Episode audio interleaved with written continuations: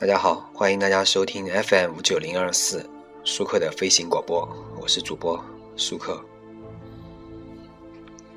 今天呢，呃，我还是有一个以前呢，我以前认识的一个一个朋友，她今年已经二十七了，一个女孩子，然后她最近呢怀孕了，怀孕了想生孩子，然后呢，她想生孩子的时候跟我说了一个很多，就是不是怀孕了嘛。很快要，他觉得自己马上要把这个孩子生下来，他也在犹豫要不要把这个孩子生下来，想吧。然后我就觉得，我觉得你都二十七了，你你这个时候时候生还不最好吗？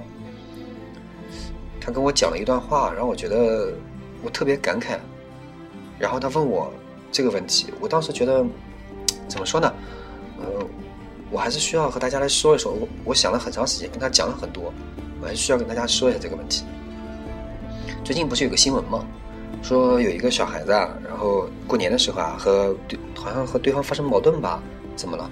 然后他家的姑伯母还是姑姑啊，然后把他呃把他两个耳朵割了，然后把他下巴也下巴也割掉了，不是这样一个故事吗？是不是？还有前段时间还有一个伯母啊，把一个把他的侄子的那个呃姑姑吧，还是还是不知道是什么了，然后把他侄子的那个两个眼睛挖掉了，就是因为他们两家里有矛盾。记不记得这个故事？大家知道这个新闻啊？如果不知道，你看一下。其实啊，呃，他当时说的说的原话就是：这个世界啊不完美，我们每个人生下来都会遇见很多痛很痛苦的事，他也遇到很多很痛苦的事。啊，讲了很多呢，我觉得特别感同身受。我们生活在这个世生活在这个世界上，要买房子，要买车，要要去顺应很多人的看法，很多人的想法。为什么我们还要生育后代呢？把我们孩子养大，让他们也受我们跟我们同样的苦吗？然后呢，晚上的时候我在看电视剧的时候，我突然想到这个问题，我就翻到了我以前留下的一部电视剧。可能大家有没有看过这部电视剧，我不知道，这是一部美剧，叫《Walking Dead》，行尸走肉啊，可以看一下。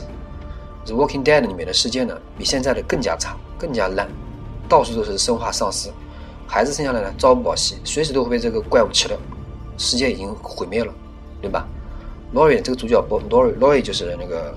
越狱里面演的那个沙瓦这个角色啊，Lori 当时怀孕了，但她一直很犹豫，不知道该不该把小孩生下来。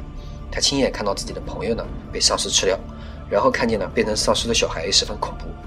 她当时疑问呢，和我那个朋友疑问一模一样：这个世界并不美好，为什么要生小孩，让他们痛苦啊？我当时看了，我也不知道应该怎么样去回答这个问题。然后呢，我们当时我当时看是，反正我也没办法回答 Lori 的问题。直到我看到第二集、第三集，大家可以看一下这一集，这集真的很好看。Lori 有个十岁的孩子，儿子叫卡尔。有次呢，卡尔和父亲 Rick 赶路回农场，路上突然这个路上的时候呢，卡尔在森林里面发现一头小鹿，他完全被那头鹿迷住了。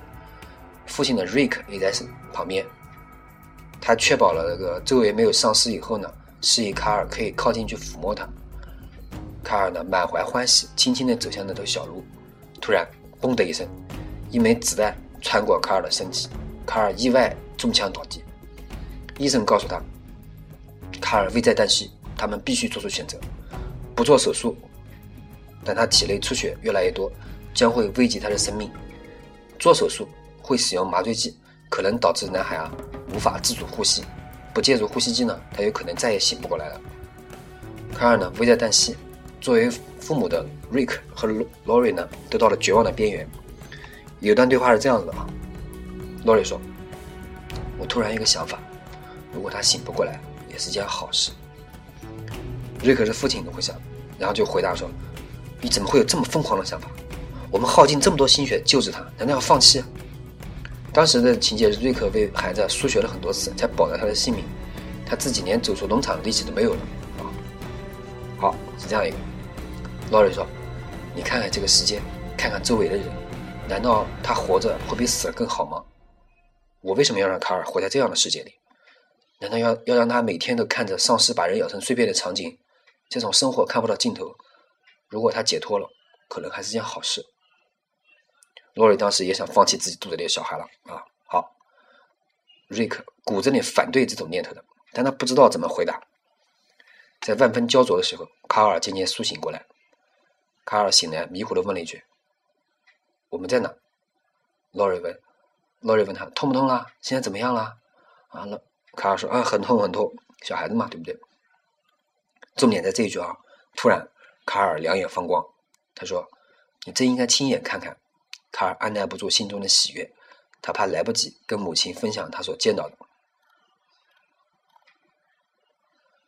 他说：“嗯，他是这样说的啊。”罗瑞问他什么？他说：“那只鹿，它特别美，妈妈，离我很近，我从来都没有见过这么美的小鹿。”卡尔醒来的时候，竟然在生命垂危的时候，对吧？他最开心的呢，是竟然想起那个连累他中枪的小鹿。在行尸走肉的世界里，到处是发臭腐烂的尸体。才刚十岁的卡尔呢，从来都没有见过这么漂亮的东西，也许是他见过最美好的生物了。卡尔一阵欢喜，满心笑容，但随后卡尔全身抽搐，陷入昏迷。劳瑞深受感触，热泪盈眶。他终于明白了，他们决定让卡尔动手术。最后呢，反正是卡尔最后活下来了。罗瑞决定把肚子里小孩生下来，让他们活在这个残酷的世界上。这一幕呢，大大的触动了我。既然这个世界是残酷的，我们为什么还要有孩子？为什么还要继续活下去？就是为了那一份的美好。我们没有权利剥夺未出生的孩子享用这一切美好的细节的权利。纯净的天空，宜人的风，安静的小雨，美味的米饭，爽滑的冰淇淋，在我们看来是理所当然的、不足为奇的东西。但是对于还没有出生的孩子呢？难道我们不应该让我们的孩子降生，让他亲身体会这个世界的美吗？无可否认的是，大部分人在这个世界上要生存下来，的确很残酷、很痛苦，也很累。但我们不能因为这百分之九十的痛苦，就否认了百分之十的幸福。正因为啊，大部分的世界是痛苦的，才显得这份幸福和美呢尤其珍贵。我们珍惜这样的美，我们也更应该让下一代看到这样的美。人生啊，难得一时。我们不知道我们自己和周围的人哪一天会突然死去，突然结束生命。正因为如此，此刻我们活在这个世界，能看到天空，能听到早晨的时候鸟叫，能闻到美味的食物，吃到美味的食物，能笑，能哭，能发怒，也能瞬间呢开开心心的，更加能对喜欢的人说自己爱他，诉说自己的心情。这一切是我们作为一个人的生命所特有的。这么珍贵的生命机会，我们为什么不传给下一代呢？还有，我们这个世界真的那么不美好吗？我们现在是活在水深火热里面吗？相比古时候靠走路啊和骑马的年代，现在我们只要想去，我们就可以到任何地方去。相比以前啊，我们在这个古城墙前面等着盼着，不知道什么时候才能拿到的书信啊，现在我们挂念是？我们想谁了？拿电话打起来。打电话、FaceTime、iMessage 都可以联系到他，对不对？我们可以马上知道在大洋彼岸发生了什么。我们可以在黑夜里亮起温暖的灯光，继续我们想要做的事。现在看起来理所当然、不足为奇的事情，但是在五十年前呢？五百年前呢？这都是我们的祖先创造出来留给我们。没有电脑，这个世界不美好；没有火车，这个世界不美好；没有纸，没有文字，这个世界不美好；没有火，这样的世界。如果真有这样的事，如果我们还不幸出生呢，那我们现在应该是在一栋山洞里面叽叽喳喳的，如毛饮血大猩猩呢。对面的姑娘，我不懂得用玫瑰和文字去表达我的爱意，虽然她也是面目狰狞、毛长肉糙的，对吧？就像蜉蝣这种生物一样，大家知道蜉蝣吧？朝生暮死，但即使生命只有一天，他们也会忙着蜕壳，忙着去恋爱、交尾，忙着去繁殖他们下一代，然后再死去。很多年成年人啊都被生活打败了，他们总是负重前行，他们的勇气呢和决心呢，他们发现美的能力可能还不如一个孩子，真的。但我们不能，我们绝不能做这样的人。我们现在啊过的每天普通平凡的生活，过着现代的文明生活，是历史上每人们的每一次努力啊，每一次痛苦挣扎，每一次都为更加美好的明天所做的坚持。我们的祖先呢，只能去考仕途啊，比如说这个考秀才，对吧？但是我们现在有互联网，有各种各样的民营企业，还有各种各样的实现你梦想的途径。我相信我们的后未来，我们的后辈有更多更多实现他们理想的途径，不会像我们现在这样，很多人靠拼爹、靠富二代、官二代爬起来。我们的祖先以前只能看黑白的那个片子，对吧？默片。但是我们现在可以看什么？IMAX 巨幕电影，是不是？我相信我们的后辈能更好的享受电影的乐趣。他们同样也身处黑暗，但是他们照亮了前方的路。我们要做的就是拿下、传承下来他们的精神，继续往前走，继续发光，为我们的下一代照亮前面的路。